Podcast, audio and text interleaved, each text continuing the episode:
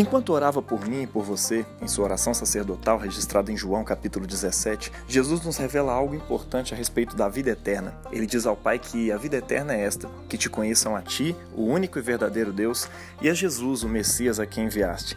Sim, vida eterna tem tudo a ver com conhecer a Deus. E conhecer a Deus tem a ver com relacionar-se com Ele. Afinal de contas, Deus é uma pessoa.